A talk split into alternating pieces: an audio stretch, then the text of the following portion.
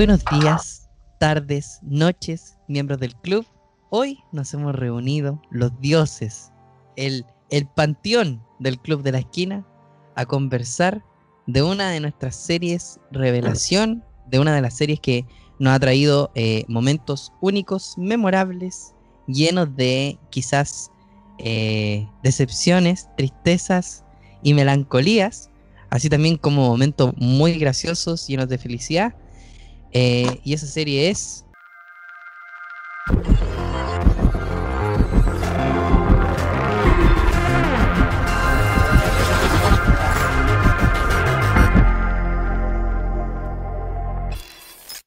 El día de hoy, como mencioné, nos hemos juntado los dioses, en específico nuestro querido dueño, jefazo, Big Boss, Alejandro. ¿Cómo estás? Hola, conejo. Estoy vivo todavía. Eso yo creo que es lo importante. Importantísimo en tiempos de, pandemia. Sí, todavía no se me pegan los las cucharas de la casa con la vacuna, pero estoy bien. Para dar un poco de contexto, eh, estamos en el periodo de vacunación de, este virus llamado el coronavirus. Y, y, salió una nueva teoría conspiranoica en la que las personas que se vacunan ahora se vuelven instantáneamente magnetos. Lo que me tiene bastante contento, puesto que próximamente me voy a vacunar. Así que prepárense. Por fin no voy a tener que levantar a buscar las cucharas. claro, claro, eso es lo más importante. O girarle ya del baño, alguna cosa, pero aunque, sea metal, aunque sea metal plástico. Abrir la puerta, ahora va a ser tirado. Mira, guardáis toda la comida, solo compráis comida enlatada. Y listo. Otro caso. Pero bien, listo para hablar de esta serie, que tuvo una segunda temporada bastante diferente a la primera. Sonó ¿Cachaste el, sonido de dolor con el que lo dijo? bueno, ya vamos a hablar de eso. Porque también está nuestra queridísima diosa del club, Rocío, ¿cómo estás? Hola conejo, bien y tú. Aquí me puse el día viendo la serie. Bueno, el volumen 2 porque el volumen 1 solo vi algunas en su momento. Pero con muchas ganas de conversar porque en verdad estuvo bastante interesante. Eh, hay hartos capítulos que son como, como profundizables. Así como. Hay uno en particular, considero yo, que está súper. súper analizable. Eh, fuera de lo que de lo bonito, lo visual. Eh, tiene una temática súper fuerte. Bueno, como mencionamos, hoy nos reunimos a hablar de una serie que en realidad no sabría cómo clasificarlo entre como episodios sueltos, un compilado, un popurrí de historias eh, que son bastante atractivas porque tienen la característica principal de que tienen diferentes estilos de animación, alguna muy parecido, pero, pero en cada uno de los volúmenes hay un capítulo que se distingue mucho, mucho de los demás y en realidad cada episodio tiene eh, como su, su estilo característico. Cada una de estas historias mm, son independientes, no tienen relación, Em, pero tienen una temática bastante de ciencia ficción, fantástica, terror en algunos casos. Y em, cuentan historias bastante interesantes que generan este, este como encontrón de ideas, debido a que muchos episodios son muy, eh, muy desilusionantes, por decirlo así, en el sentido de que uno espera siempre el típico final feliz y viene esta serie y básicamente nos pega un cachetazo en la cara y nos dice, amigo, esto es basado en la vida real, aquí nadie va a ser feliz. Oh, sí. No, pero tienen algunos unos finales muy muy fuertes, eh, dignos de, de, opinar. Así que, eh, chicos, no sé quién quiera partir.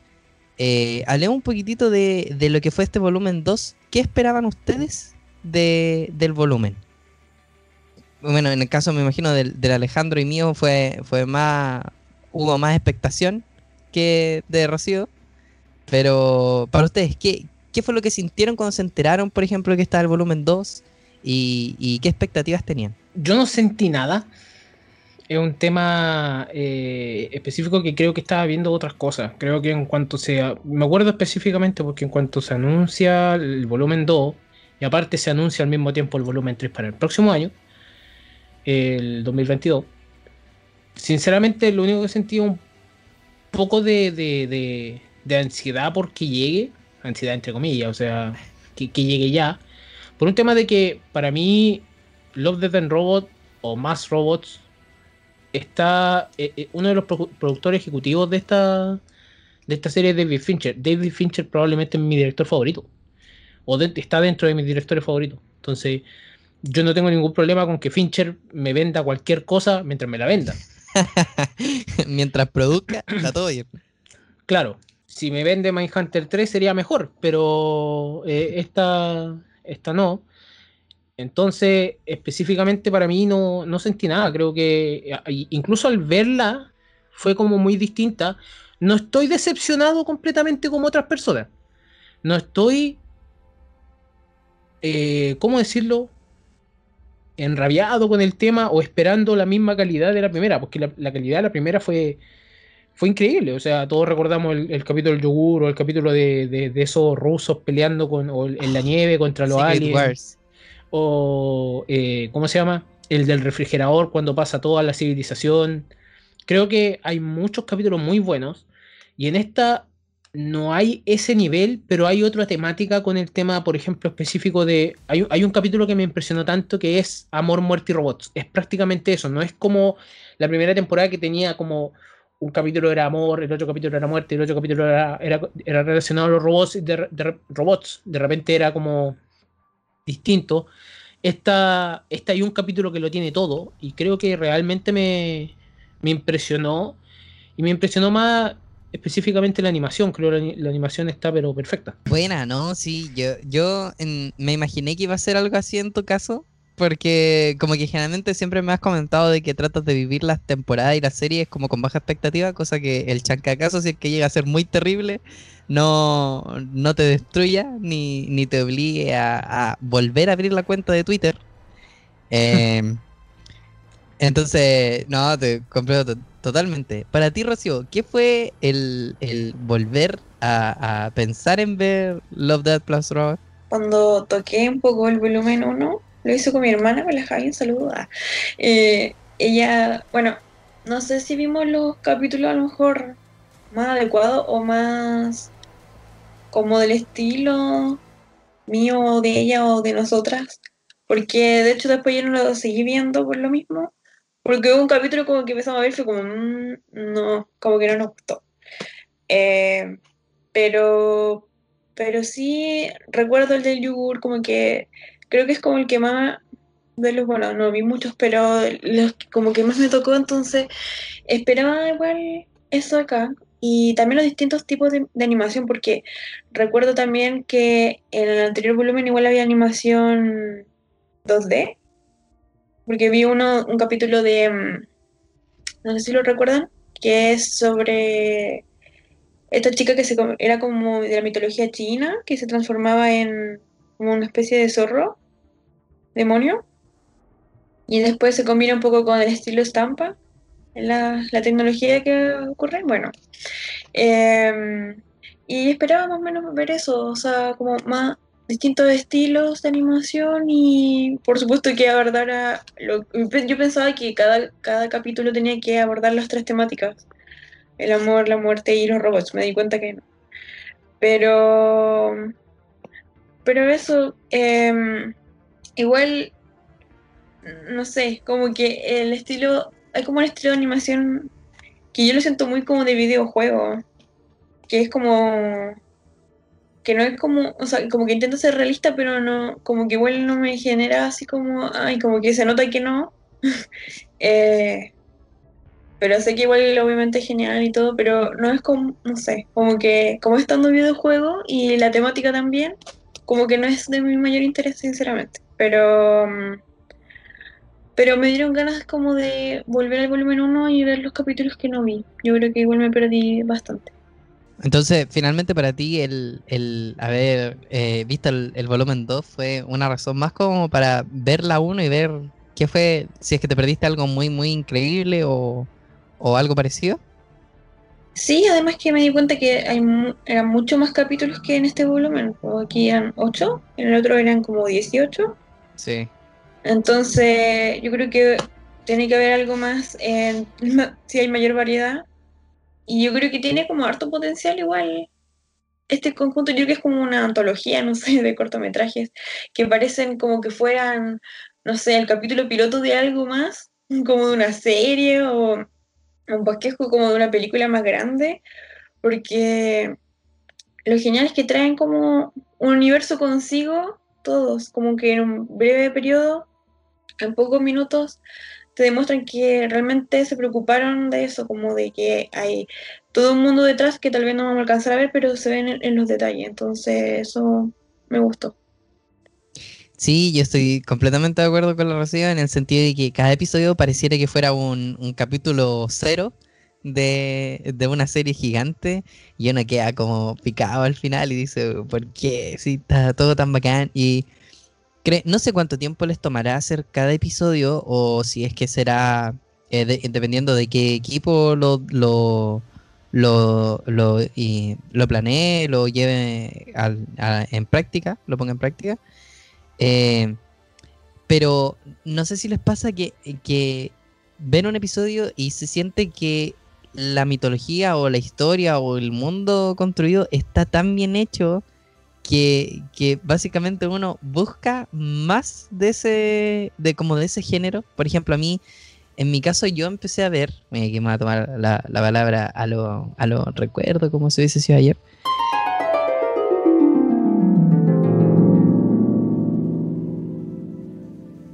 Eh, yo estaba estudiando cuando salió el volumen 1 y recuerdo que, que me lo encontré sin querer en Netflix como a las 2 de la mañana y, y fue un, un sin parar.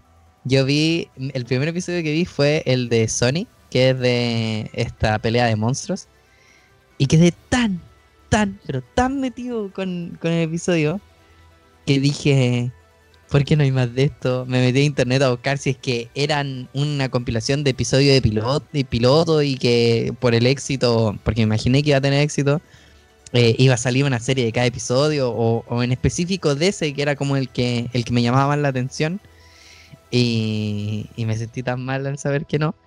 Eh, pero pero en- encuentro que cada episodio, a pesar de que tienen una estética diferente, como que todos tienen en común el hecho de que, a pesar de que son pocos minutos, 20 minutos, eh, a lo más, creo que lo- el más largo tendrá unos 30 por ahí, como que no exceden ese, esa cantidad de minutos, presentan también lo, el, en- el, el ambiente, como el trasfondo, que, que, que da la sensación de que es, la historia es mucho más grande y que solo nos están contando una porción y esa porción se siente poquito en algunos casos. Em, pero, pero increíble serie, nada que decir. Hay, episodios que, como decía la Rocío, eh, rondan el, el hiperrealismo, pero igual como que le falta un poquito. Creo que eso igual tiene que ver mucho con que animar el ser humano es muy difícil. O sea, las expresiones no se ven tan naturales como lo esperaran, pero por ejemplo, los planos que son de ambiente o que son de, de solo mostrar en qué lugar están parados los protagonistas, yo encuentro que se ve en la cumbia. O sea, cuando vi el primero de Sony, por ejemplo, en la temporada 1, o sea, en, la, en, en el volumen 1, yo dije, ¿y esta película qué? Y claro, después cuando aparecen los personajes uno dice, ya, lo sacaron de un juego. Pero en sí, muy, muy buena animación. Eh, los episodios que son en 2D también son espectaculares. En el volumen 1, el, el episodio ese que toca el, como el, desarrollo de la sociedad es cuatiquísimo, o sea, es bellísimo. Da, tiene una estética muy única en comparación al resto de los episodios. Y ya para el volumen 2 también tenemos episodios 2D y episodios 3D y episodios que no sabría en qué catalogar algunos así como caricaturescos de cabezas gigantes, cuerpos pequeños. Muy eh, Funko Pop.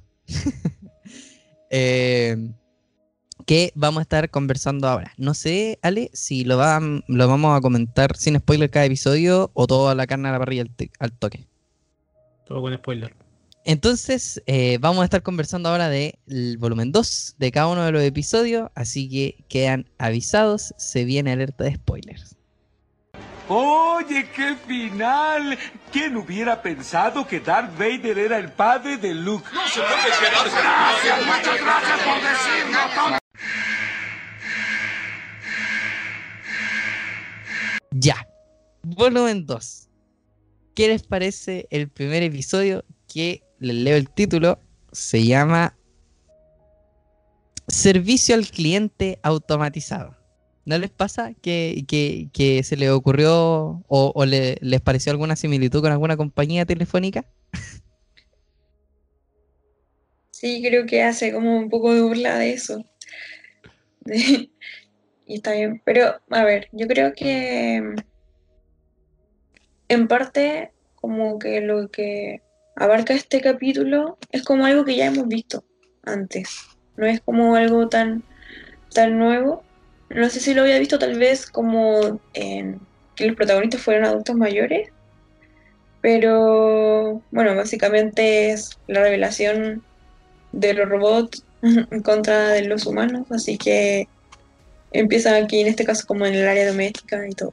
Creo que fue uno de los capítulos que tiene más comedia y mm, estuvo entretenido.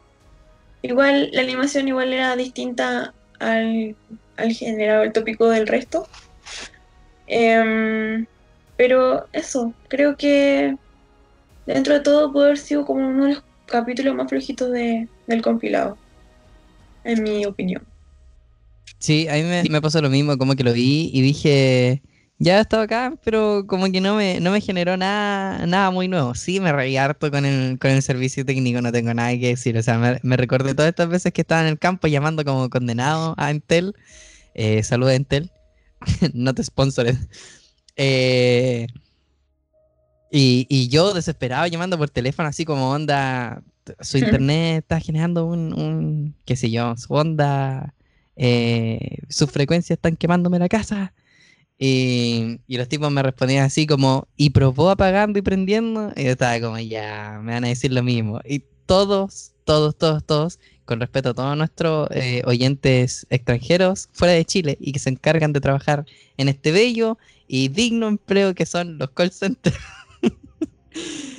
Gracias igual por ofrecerme las siete mismas eh, operaciones de ayuda para arreglar mi internet. No funcionó ninguna, pero igual se agradece la intención. Eh, me reí harto con esa parte, no tengo nada que decir. La estética me pareció muy de estos videos que salen en Instagram de, loops, así como de bucle súper satisfactorio, mm, que son como de gomita. Y, y igual me gustó. Creo que la disfruté más, eso sí, cuando la vi con los lentes de realidad virtual. Eh, los detalles del perro.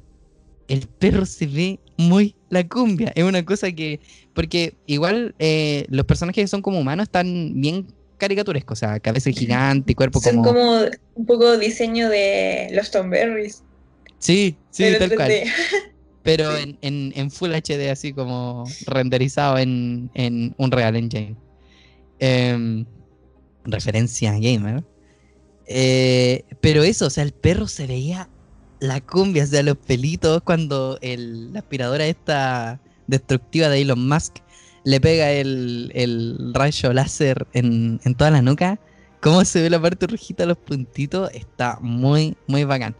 Ya desde el punto de vista de, de historia, eh, creo que lo que no había visto nunca, como mencionaste tú, Rocío, fue el tema de la, de la sociedad como envejecía.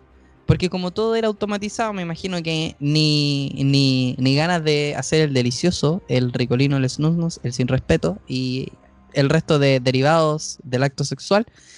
eh, me imagino que como todo era automatizado, ya la población se había dedicado a vivir la vida nomás y disfrutar de los placeres de una película automática, una comida automática, el aseo automático, por lo tanto se envejeció la población.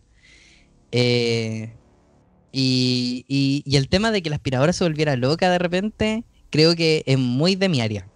no les voy a mentir. En mi caso, yo que trabajo de informático, los sistemas se vuelven locos de vez en cuando, siempre.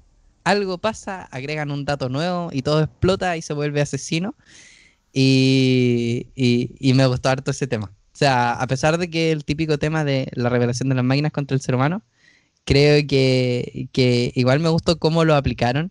Onda de que la máquina se volviera asesina, pero al mismo tiempo estaba cumpliendo con su, con su programación, que era de rompo la almohada así bien a lo, a lo Psycho Killer, pero después me pongo a aspirar porque está cochino.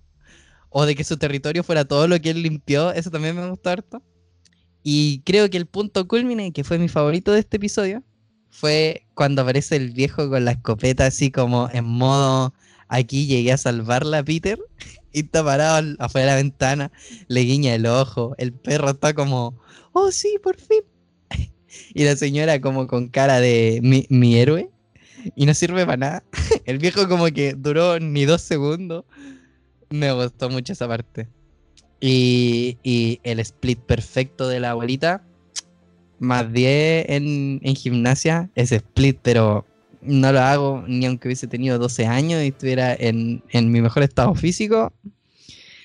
Eh, así que eso por mi parte. Me gustó harto, pero sí encuentro que es el más flojito de todos los demás. El, el que menos me gustó. Para ti, Ale, ¿qué, qué fue este primer episodio? No sé si me gustó. Creo que. A ver. En base a animación estaba interesante verlo. Era. Es todo lo que ustedes dicen. Me gustó la referencia a los Thornberries, pero.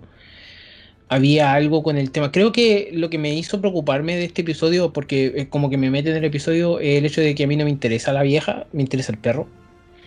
Porque si, si, si no. Si no es. O sea, si no hubiese. eh, Porque en una parte le corta el pelo al perro. Si no hubiese pasado eso, como que no te mete tanto al capítulo. Igual hubiese sido el manso giro que eh, al perro le hubiese pasado algo de verdad. O sea, que lo, que lo trituren o alguna cosa. Eh, que, que, que, que quizás hubiese sido algo típico de esto de esta, se- de esta serie, porque ya en la primera temporada nos dieron capítulos con masacre. Eh, aquí no fue así. Pero, pues, no sé si para mí es el más flojo, pero es el más raro. Quizá me pasa por, por un tema de que, eh, ahora pensándolo bien, la, la humanidad envejecida, por independiente de que sea por eso que tú dijiste o no, eh, pero la vieja se manda un split, no sé si será tan envejecida como tal. O sea, una viejita mandándose un split y después pararse normalmente y manejar un carro no es como, eh, ¿cómo se llama? Como característica de una persona mayor, muy mayor. Como se veía, porque parecía como un lugar de retiro, más que otra cosa. Entonces, creo que, no sé si esto- estoy muy al medio con, con- si me gusta o no me gusta, creo que el, creo que sí que puede ser el más, el más flojo, pero no, no necesariamente. Tiene otra temática, pero no trata temáticas tanto como los otros capítulos. Creo que este, este, este, este es como el inicio, este es como ya te meto a, a una nueva temporada, un nuevo volumen, y los demás capítulos son totalmente distintos. Es como la lechuguita antes del plato de entrada. Claro, eh, no, ni siquiera. eh, el, Mira, ese está- pan pequeño que te dan con una salsa de mierda, ¿cachai? El Eh, canapé. eh, Eh, sí, sí, estoy, estoy de acuerdo ahora, ahora que lo decís en, en ese sentido. Igual se nos muestra que la viejita está bien metida en el, en el tema del yoga. Así que, que capaz que pudiera ser un split perfecto por eso. O a lo mejor es eh, sociedad envejecida, pero la salud ha mejorado. Eso también puede ser. Eh, y ya, pues, yo creo que fue ese episodio. Hablemos de un episodio bastante frío, como el amor de ella, eh, que es Hielo, que es el episodio número 2. Ya, este episodio, el segundo ya del volumen 2, se llama Hielo y es un episodio que nos cuenta la historia de eh, un par de hermanos que vive en una colonia extraterrestre. Ya, Dí- dígase, hágase referencia a extraterrestre como algo que está fuera de la Tierra, extraterrestre. Eh, y aquí nos, nos cuentan a través de una discusión familiar de que el hermano mayor de estos dos hermanos es un sin modificaciones. Que básicamente sería como eh, estilo bien steampunk, como gente que tiene modificaciones ya sea biológica, porque al menos yo no vi ni una parte como cyborg, Así que imagino que son modificaciones biológicas como para aguantar el frío, para tener más agilidad, más resistencia muscular. Y este chico no tiene nada de eso y eh, lo obligaron a salir de la Tierra para poder, eh, imagino, trabajar en esta colonia extraterrestre. Eh, este capítulo también nos cuenta que estos chicos van a hacer cosas de juventud eh, típica estadounidense, es decir, eh, irresponsabilidad total. Así que se embarcan hacia un lago congelado en donde podemos ver diferentes máquinas explotando recursos y nos presentan a un grupito de, de, amigos del menor que también están modificados, es decir, que tienen estas habilidades eh, extrahumanas.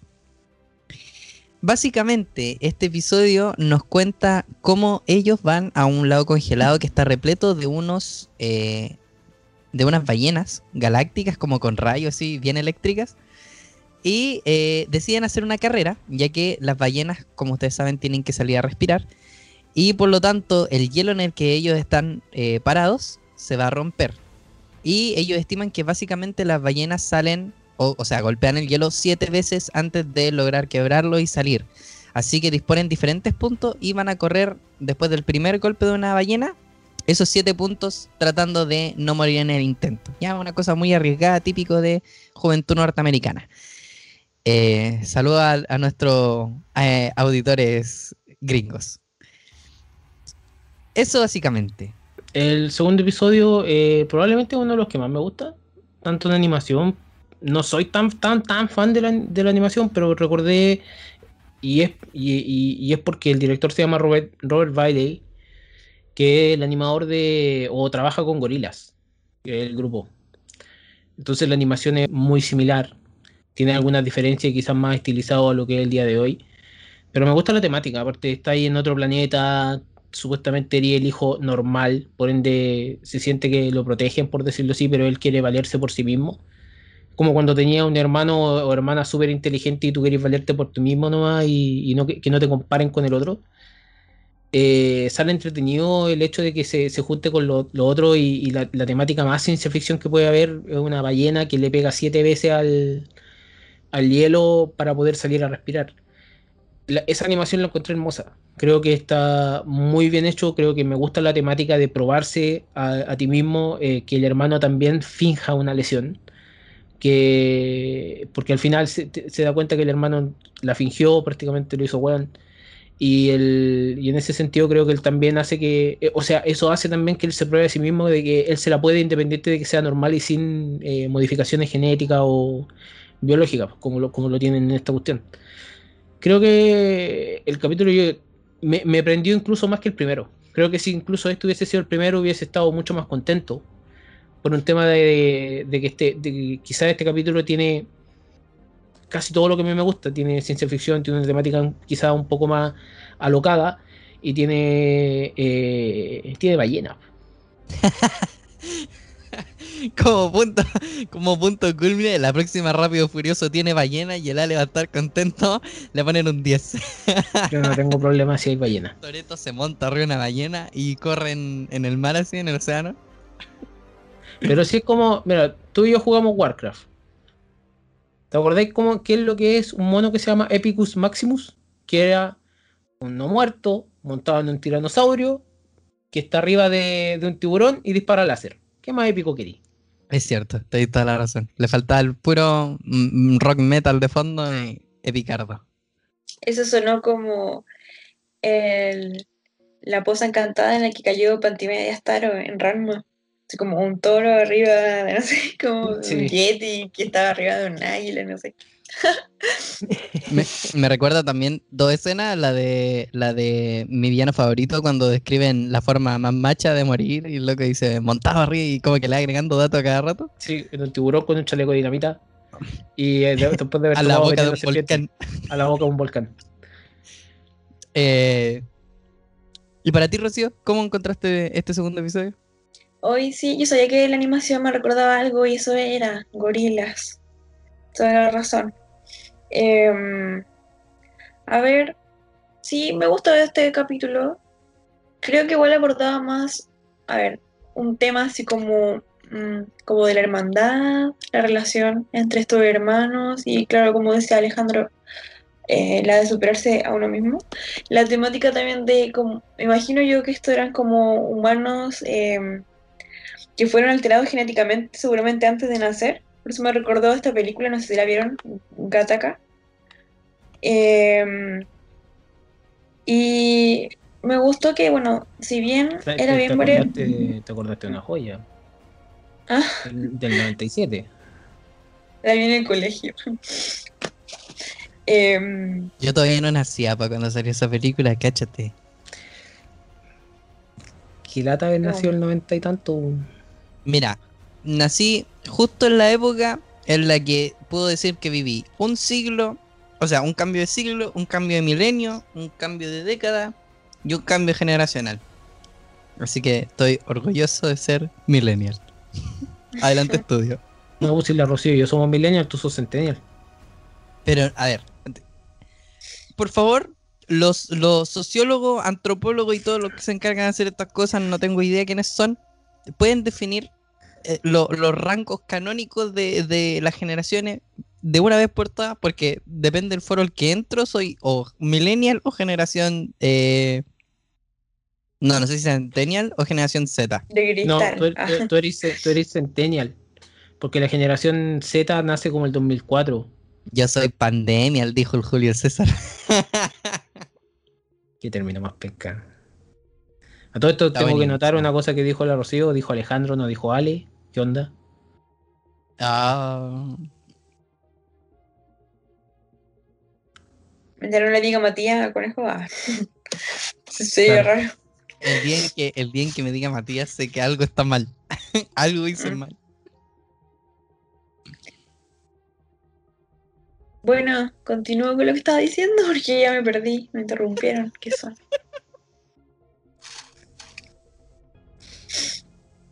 Decía que.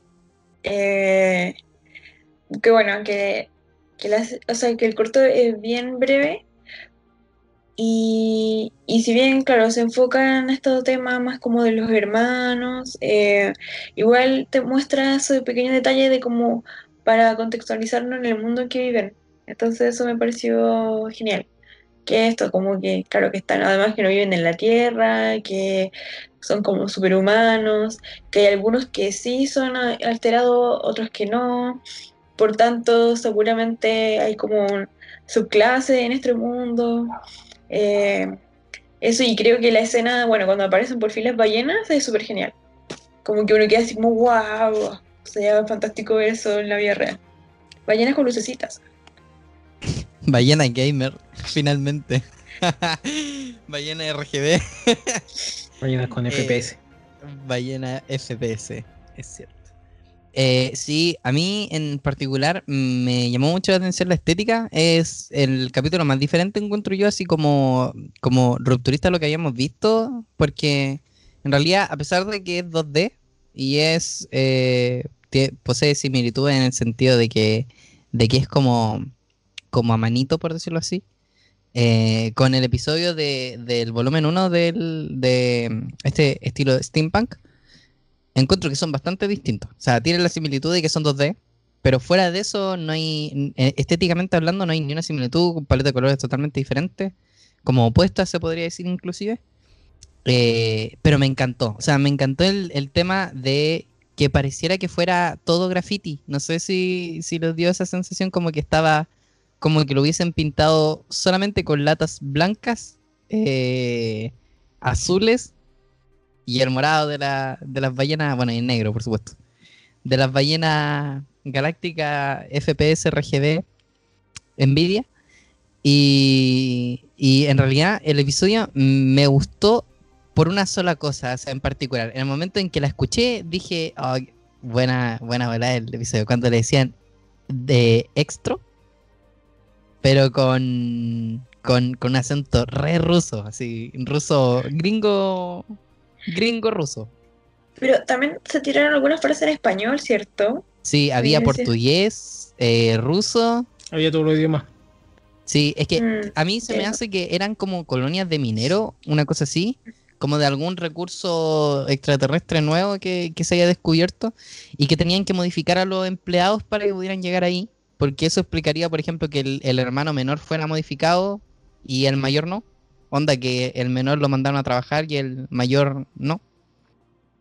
Eh, pero de, hablando de estética, eso. O sea, encuentro que, que, es muy bacán. Eso que tú mencionaste, lo de gorilas, también me pasó como a la Rocío. Yo sabía que lo encontraba parecido a algo, pero no, no, no podía enchufar qué era. Así que buen datazo que te sacaste, amigo. Y con respecto a la historia, creo que el tema de, de, de, la hermandad está tocado aquí. O sea, más que amor, muerte y robots, es como el amor. Por el sentido de que al principio están muy ninguneando al, al, hermano mayor, en el sentido de que no se cree el cuento, no se la puede, pasa deprimido, todo por no ser un modificado, y como que la mamá lo está defendiendo, y la típica historia como de padre militar, diciéndole, este se tiene que creer el cuento, le falta disciplina y un montón de cosas. Y eh, que el hermano menor se ponga la camiseta y decida eh, llevarlo, o sea, que, aceptarle que lo acompañe y más encima hacer este acto como de que se lastima la pierna para que él se esfuerce el doble y agarre confianza y además se gane el respeto de lo, del resto de, de modificados, lo encontré muy bacán. Ahora, bien arriesgado el, el, movimiento porque casi, casi no la contaron. Pero, pero me gustó mucho, me, me gustó bastante. Y eh, creo que, eh, que como episodio en comparación al resto de los demás es, eh, es el más distinto. O sea, a, a, mi parecer, si tuviera que decirlo así como único, elegiría ese simplemente por el apartado estético.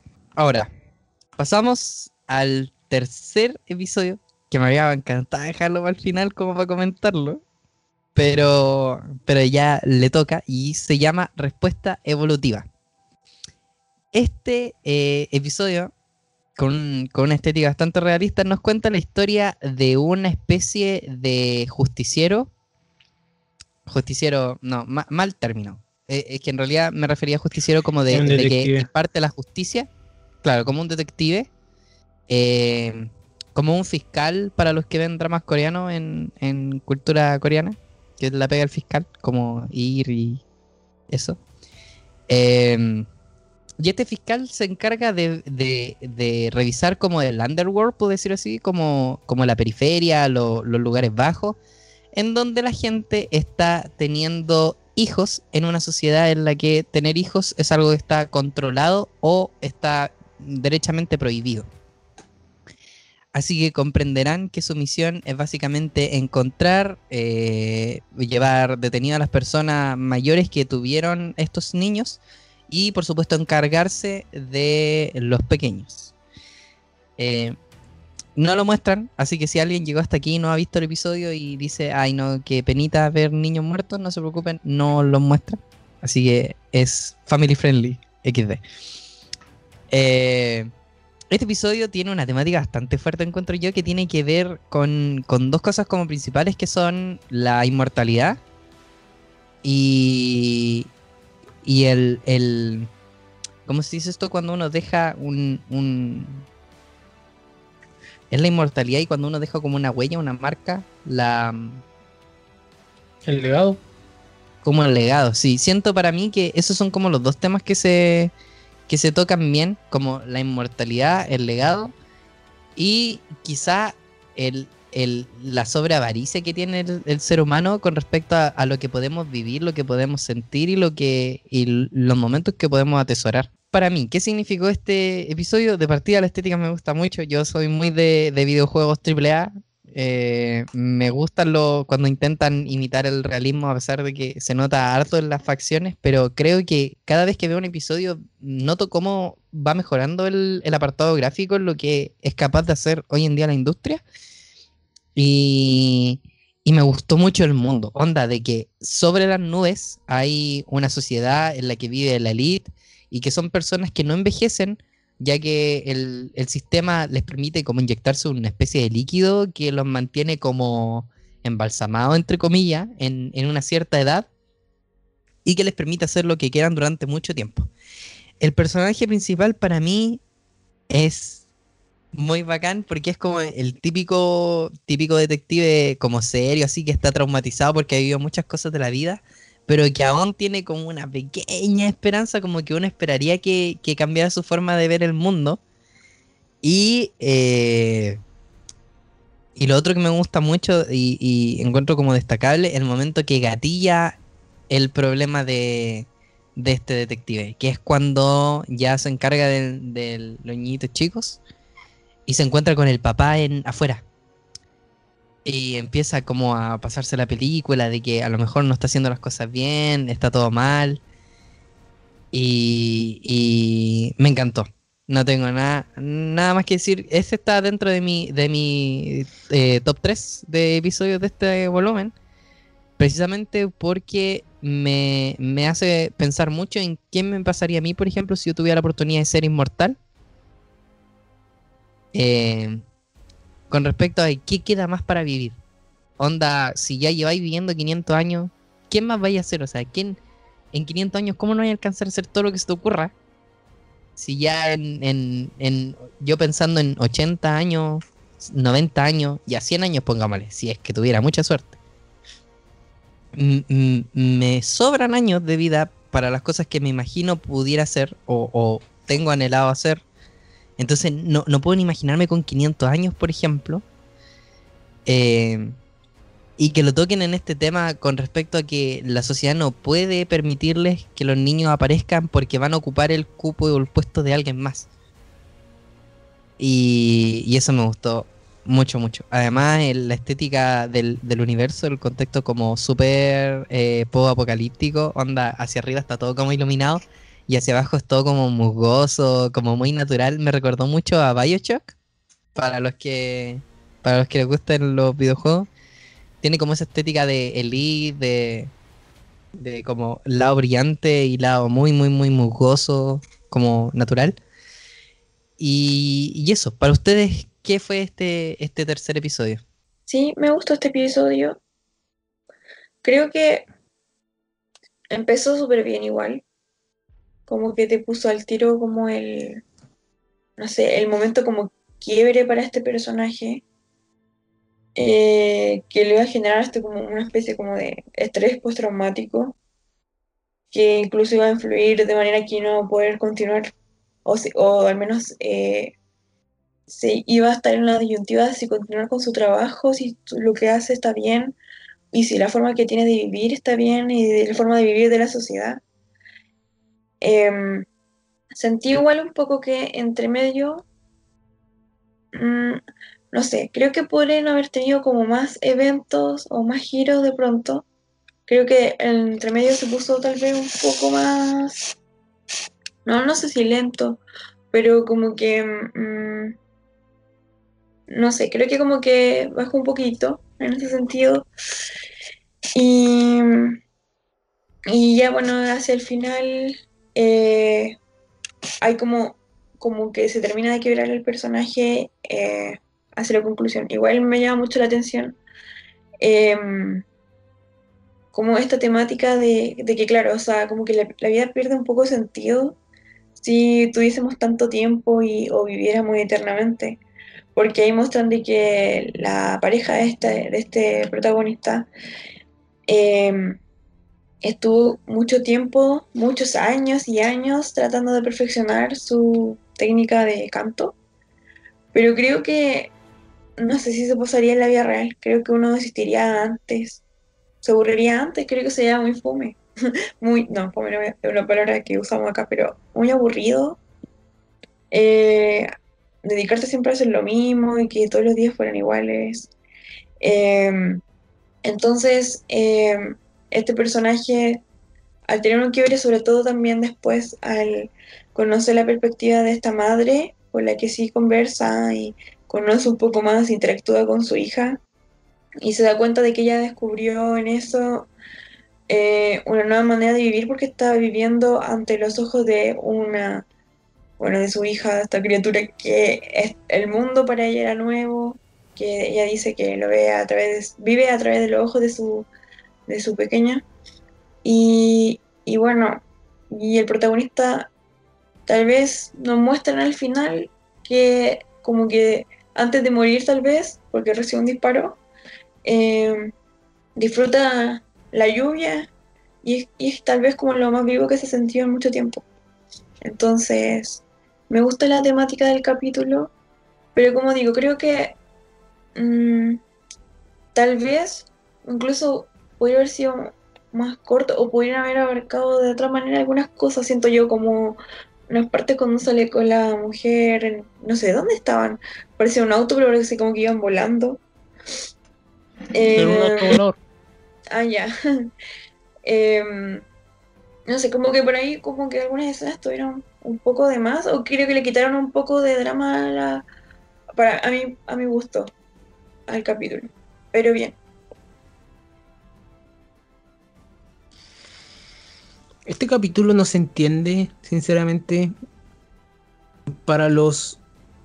O sea, a ver, este capítulo es alucinante para los que no saben tanto de ciencia ficción, pero para los que saben más de ciencia ficción, este capítulo es una joya. Prácticamente porque es, para entenderlo o para entenderlo bien, uno tiene que haber visto quizás Blade Runner. Y prácticamente la, la escena final creo que es parte, creo que le hace homenaje al, al monólogo de del enemigo en, en Blade Runner, que parte del monólogo dice que todo, está, todo se pierde en el tiempo como lágrimas en la lluvia. Y prácticamente eso es al final. Eh, para mí realmente me gusta mucho este episodio.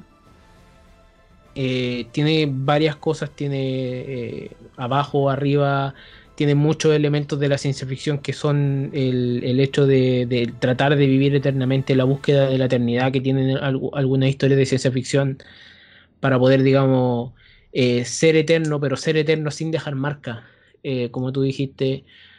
Así como dijo Rocío, también tiene, si- siento que faltaron momentos, pero en realidad me explican bastante bien. Quizás cuando uno entiende quién es la directora de este episodio, también tiene, tiene, como eso, es la directora de Kung Fu Panda 2 y Kung Fu Panda 3, por si acaso. Eh, creo que, que es Jennifer Yu Nelson, se llama. Me gusta bastante este episodio también por el hecho de que, independiente de que esté muy bien animado y parezca videojuego, porque el hiperrealismo, el hiperrealismo se define cada vez que sale un juego. Eh, yo no sé si lo he hablado con el conejo o no, eh, o, con, o con Rocío, o yo no sé si lo he hablado con ustedes, pero el hecho es de que el, hiperrealismo al fin y al cabo es lo que la industria te dice que es el hiperrealismo. Entonces el día de mañana va a haber otra animación que va a decir esto es hiperrealismo y tú vas a entender que eso es hiperrealismo nomás. Cada vez se va cambiando el concepto y cada vez va, va mejorándose más. Aún así creo que independiente de que sea hiperrealismo o no, el episodio está muy bien animado, el episodio tiene una vibra también bastante ochentera con los autos porque podrán ser voladores los autos pero parecen cacharras viejas.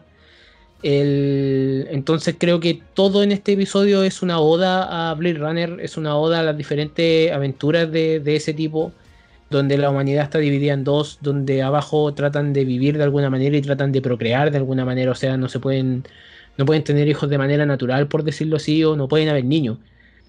Eh, que lo entienda el personaje que se te, se te, da a entender que lo ha hecho por años, esto, quizá una eternidad también, es salir del loop, es el hecho de, oye, entre tanta repetición y repetición y repetición de años, en algún momento la cadena se rompe y en algún momento hay algo nuevo. Creo que eso es lo que más me gusta de, este, de, esta, de esta animación. El, la parte final es prácticamente mirar al cielo y que te caiga la lluvia y realmente tratar de vivir de otra manera y ahí termina el capítulo. Creo que eso sería lo que más rescato de esto. Sí, en definitiva, es como un capítulo bastante profundo. Creo que igual depende de quién lo vea y en qué etapa de la vida lo vea. Porque, por ejemplo, me imagino que para unas personas que son padres, el episodio debe ser igual más fuerte.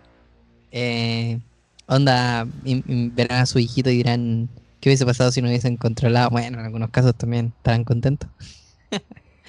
Pero eh, creo que igual depende de quién lo vea. Eh, es un episodio que puede dar para harta, eh, harto comentario en la horita de almuerzo. Ahí en, en la horita de once, con los tíos, los primos. Y eso, ahora yo creo que vamos a pasar al episodio de que quiero apostar y quiero creer. ¿Es tu episodio favorito, Ale? N- n- n- tengo el presentimiento, no sé por qué, pero se llama Un albino en el desierto. Eh, no está ahí equivocado, Sí, bien. pero sí es mi episodio favorito, porque este episodio literalmente me cuenta una historia que yo por lo menos puedo apostar de que esto quiero verlo más. Yo estoy dispuesto a financiar con Luca este proyecto. Entonces, para mí, a ver, es que tú lo conoces como un albino en el desierto, yo con el nombre en inglés que es Snow in the, Desert, que nieve en el desierto, es, distinto la, traducción. Pero se trata de que hay un albino que se llama Snow y que recorre un, un planeta que está eh, lleno de, de. ¿Cómo se llama? Terrenos, terrenos arenosos, muy parecido a lo que puede ser Marte o algo así. Y que lo que tiene él es una habilidad física que, fisiológica que le permite regenerarse. Él es buscado por otros cazarrecompensas y la idea, bueno, él trata de tener, que es lo que me gusta, comida normal. Y trata de que es de tráfico, al fin y al cabo, y vivir tranquilo. Porque él sabe que de alguna u otra manera él, a él lo están buscando para poder hacer uso de su de sus habilidades, específicamente de, de su material genético, porque se dice li- literalmente que lo que quieren es cortarle las pelotas. De un par de habilidades. Bien, claro. Aquí conoce a una mujer que literalmente eh, lo, lo empieza a seguir hasta dar una gran sorpresa al final, que es una sorpresa que la encontré muy buena, porque este capítulo para mí, por eso lo tiene todo. Tiene amor, tiene muertes y tiene robots. Lo tiene todo. Este, este capítulo creo que eh, es es diferente al anterior porque en este capítulo sí la inmortalidad como que hace bien, entre comillas, pero es una inmortalidad artificial. Y aún así, o semi-artificial porque la mujer es artificial y él no, pero aún- creo que realmente me, me gusta el capítulo, puedo invertir completamente en la historia de amor que hay, en, en cómo, quizás el enamoramiento obviamente es muy rápido, pero es una historia al fin y al cabo. Las escenas de acción en esta en esta en este corto lo encontré bastante superior a los demás lo encontré súper bueno. Y creo que el que me da este, este corto es más de acción es más de, de ese sentido y me gusta mucho. O sea no sé qué otra flor le puedo tirar al corto como tal Rocío, ¿a ti qué te pareció el episodio? Sí, sí me gustó. Em, y sí, es verdad, tiene todo lo que el título de la serie. Pero, pero, ah, no sé, igual que como una cosa así como, bueno, dije, sí, esto podría desarrollarse más, ya creo que igual me pareció que era como, como el capítulo que podría tener un universo más extendido. Eh, pero quedé como con dudas. Eh, porque dije, no sé, esta chica que la andaba buscando, que supuestamente también era por el mismo motivo que el resto, pero de una manera más pacífica, pero de alguna manera igual es inmortal, entonces, o sea, no es como que nadie más en el mundo sea inmortal y que él sea el único, o sea, ya encontraron otra manera de conseguir eso. Entonces, eh, como que ahí sentí un poquito un hueco en ese sentido, y si era verdad también quién era ella y, y si era verdad que lo andaba buscando por eso.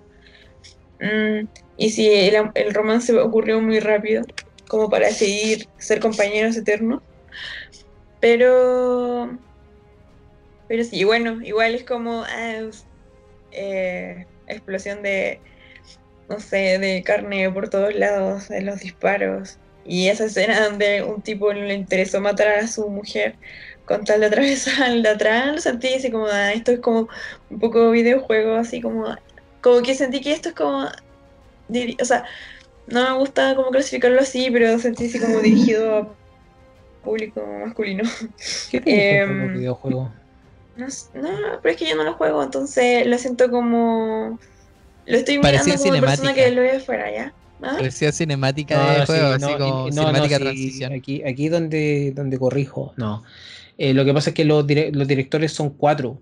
Y son cuatro directores que vienen del mundo de videojuegos. Literal. Son, han dirigido cortos para los videojuegos. Conejo puede cachar alguno que se llama Brid de Leyendas de Runaterra, del LOL. eh, y el otro, y otros de El Dios de la Guerra. Entonces vienen del mundo de los videojuegos y se nota caleta en este capítulo. Yo de este episodio no tengo nada más que decir que qué buen episodio. Qué buen episodio. O sea, de partida, últimamente, no sé por qué, pero tengo algo con la estética mm, apocalíptica, onda de como ninja apocalíptico, algo muy raro, así truculento. Me encontré un perfil en Instagram, pero no tan así, como, como de profesional, ¿cachai? Como de Black Ops, así como de agente de fuerzas especiales, típico de películas gringas, así como bien futurista, pero como con toques ninja y cosas. Bueno, el asunto es que el traje que usa el Snow es tan bacán. Eh, es una cosa que, que me encantó, no tengo nada que decir. Con respecto al episodio, así como ya hablando de estética, nada nuevo. O sea, es un, es un, como dice la Rocío, es un juego. Pero no creo que este episodio sea destacable precisamente por como, como la animación que tiene, o sea, la, la estética en, en el sentido de visual, sino en, en, en lo que pinta, que es como un mundo desértico, muy, muy estilo de algunos planetas de Star Wars, por ejemplo. Eh, y, y la historia de el albino que se regenera. Esa, esa cuestión también me gustó mucho. O sea, es como. Siempre ha habido como un, un tema con, la- con las personas que, que son albinas y que mucho tiempo se les atribuyó que eran ángeles y cosas así en- muchos momentos de la historia. Entonces, que se le sigan agregando cosas, me gusta. tiene tiene un, un, un gusto adquirido para mí. Em, con respecto a la relación de ellos dos, creo que puedo entender por qué pasa. En el sentido de que este man haya estado solo tanto tiempo que por fin llegue alguien a buscarlo y que a pesar de que tenga esta, estos, ¿cómo se llama? Eh, esta intención de, querer des- descubrir la clave de la, inmor- de la inmortalidad eh, a costa de él, que se lo ofrezca, creo que es lo que, lo que a él le hace sentir como más seguridad. Y lo otro es que a pesar de que es sintética, sigue siendo parte humana. Entonces, para él encontrarse con una pareja que es parte humana y que va a compartir la inmortalidad con él, a pesar de que sea eh, inmortalidad artificial o de manera biológica, como, como lo es en el caso del albino, eh, creo que eso le hace como, como el gancho, por decirlo así, a que se relacionen de una manera más cercana y profunda.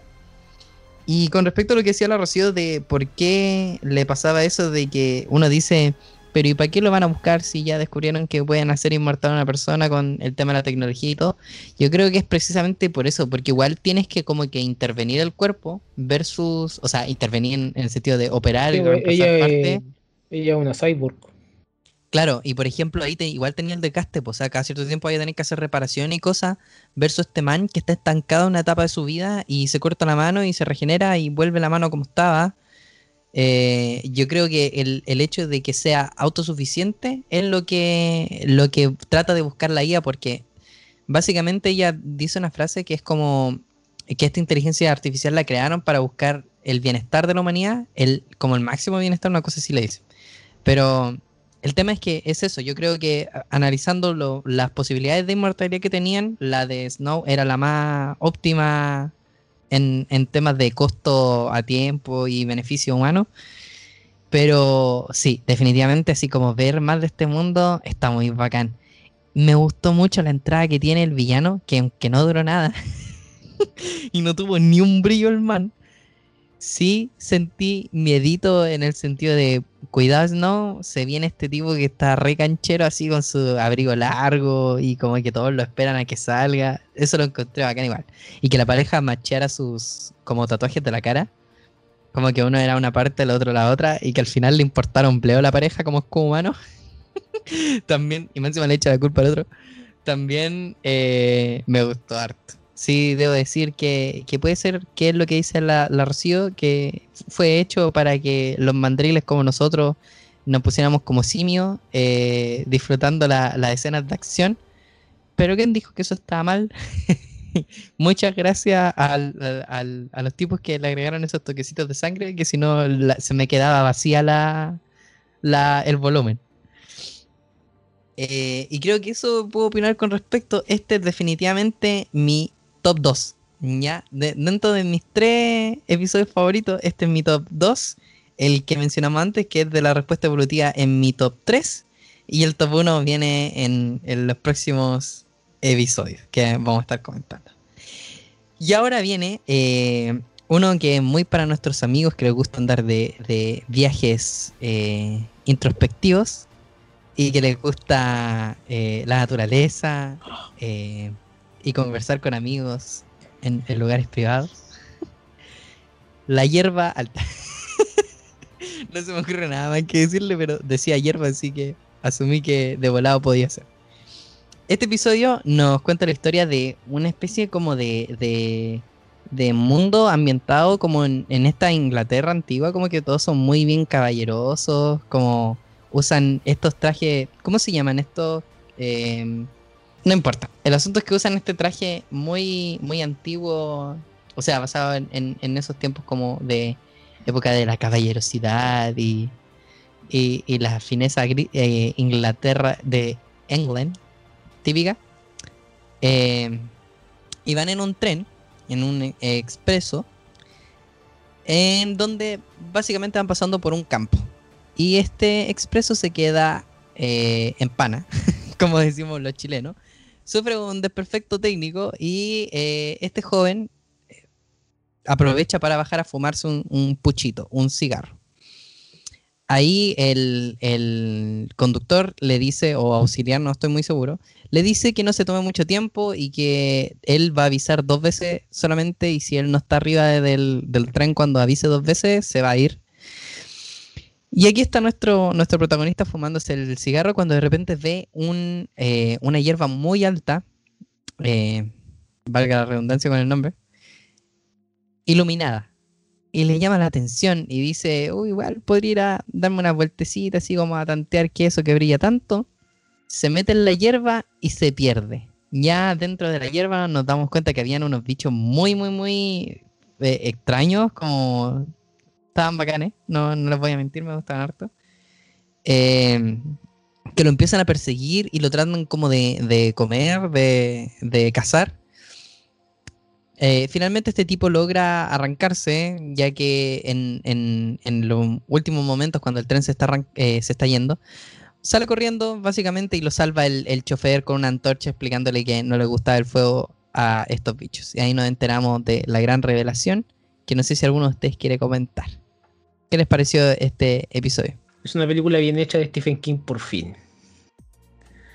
Eh, específicamente en La Hierba Alta. Eh, la película La Hierba Alta de Stephen King empieza súper bien, termina como el forro, como toda película de Stephen King generalmente. Eh, y, tiene mucho de su elemento, tiene mucho del elemento de, de, de misterio que existe dentro de esto, de, ¿cómo decirlo? de vuelta de rueda, porque lo que pasa, eh, los elementos están, el tema brillante, los monstruos que te tratan de llevar, que el tren al fin y al cabo más encima sabe lo que pasa afuera, el, el- operador del tren o, o el que corta los boletos, no sé quién será. Entonces creo que tiene muy buenos elementos, pero no sé si será el mejor corto, pero quizás el que tiene la mejor de las animaciones que está ahí, porque es la que está más diferente. El director de este episodio, el, el animador, fue el animador del Príncipe de Egipto. Y muchas otras más. Y eh, de Trollhunter también trabajó en Trollhunter. Creo que se nota de repente a rato ese tema de la animación. Es el que tiene la animación más diferente. Y creo que es lo que me atrae más de este episodio. En el sentido de que, no sé, es una mezcla entre el 2D y el 3D que está muy en el límite. Muy en el límite del rayado creo que en ese sentido me, me parece interesante. Pero no, para mí no, no es el mejor, pero me parece interesante. Yo quiero decir algo, que es la tercera vez que decimos que un corto tiene la animación más diferente. de O sea, es que creo que depende de cada uno. A mí me gustó, en, en diferencia del, del, del volumen, el 2. Creo que para darle es este. Tiene como un estilo como medio cómic.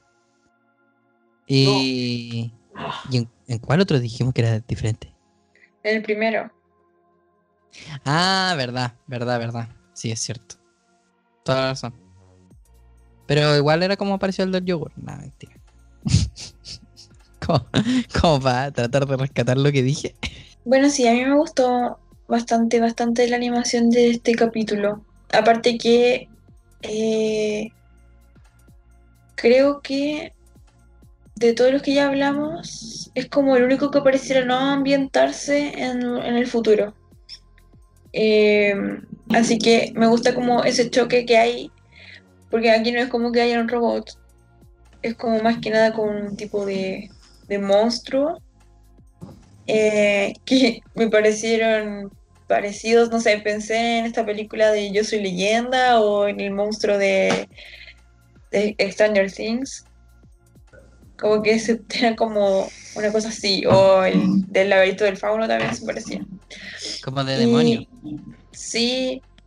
Y más que nada lo que me gusta, porque bueno, además que eh, en ese minuto cuando el protagonista estaba perdido en la hierba alta tratando de escapar y que sonaba el tren que se va a ir y que todavía cuando todavía ni siquiera los monstruos lo descubrían y después ya lo descubren, como que sentí toda la angustia. Entonces sentí que eso lo manejó súper bien en el corto. Eh, y, me gustó el final, o sea, más que como que te deja como libre interpretación, o sea, qué pueden ser esas criaturas, que en verdad ni los personajes protagónicos lo saben, puede haber sido, porque me gusta eso, como que sean a lo mejor humanos, o que haya un portal abierto, no sé, que sean extraterrestres, lo que sean, pero no se sabe.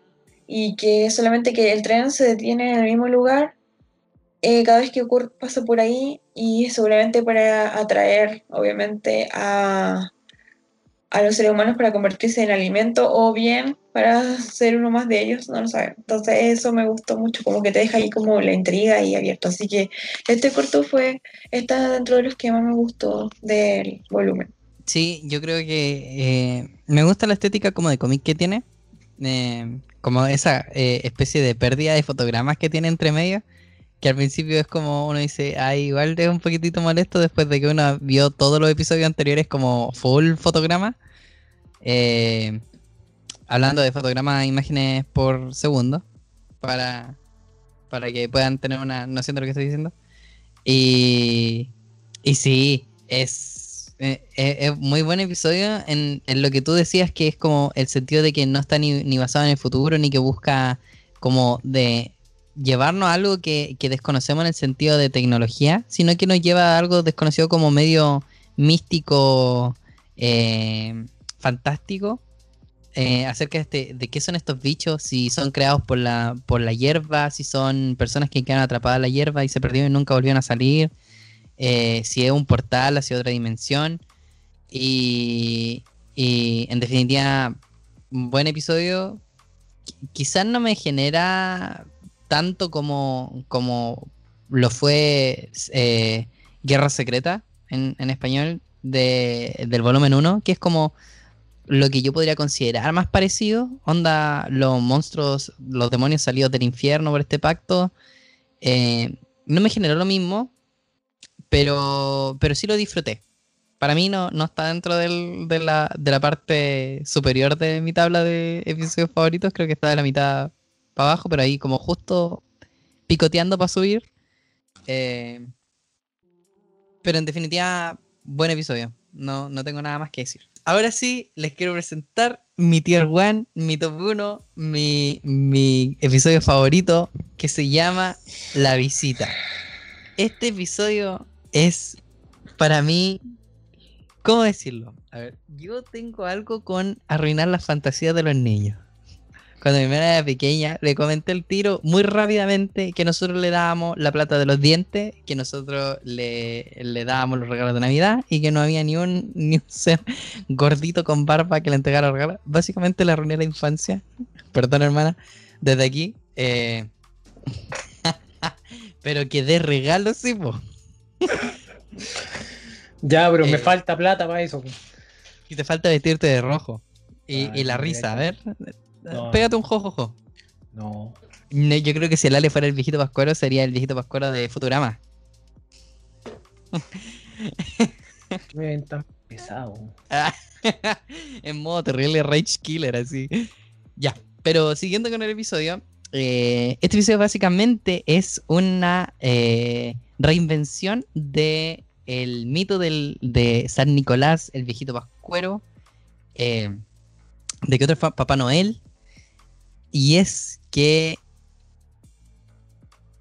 Voy a partir explicándolo desde el comienzo, como, como sale el episodio. Hay dos niños en, en su cama y escuchan, o sea, sabemos que estamos en época de Navidad porque está todo nevado, está lleno de luces, y se escucha eh, un televisor con Papá Noel y unos niños hablando con Papá Noel, y se ven estos dos niños que están, un par de hermanos, eh, una parejita, un niño y un niño, en la cama tapaditos, y se le ocurre el sueño de todo niño, de, bueno, de todo niño que cree en el viejito Pascuero, ver al viejito cuando está entregando los regalos y antes de que se coma la leche y las galletas, ¿cierto? Sueño de todo niño norteamericano, insisto, Hollywood.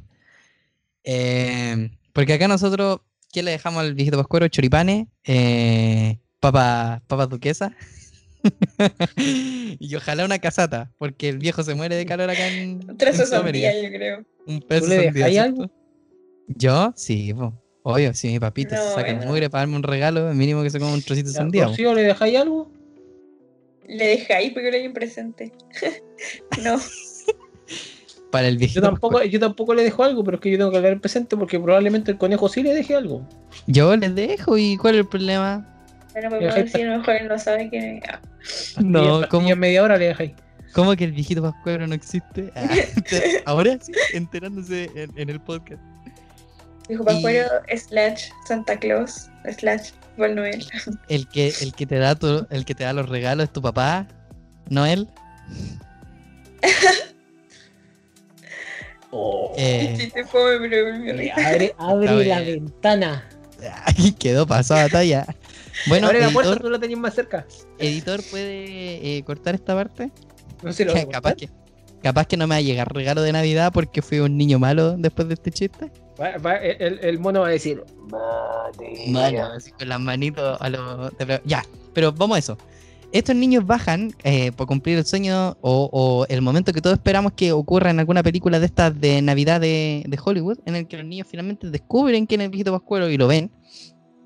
Eh, y cuando llegan a ver cómo está entregando los regalos, se ve la silueta de un hombre. Pero en un 2x3 todo escala demasiado rápido y aparece una lengua gigante y se bebe la leche de una forma muy asquerosa.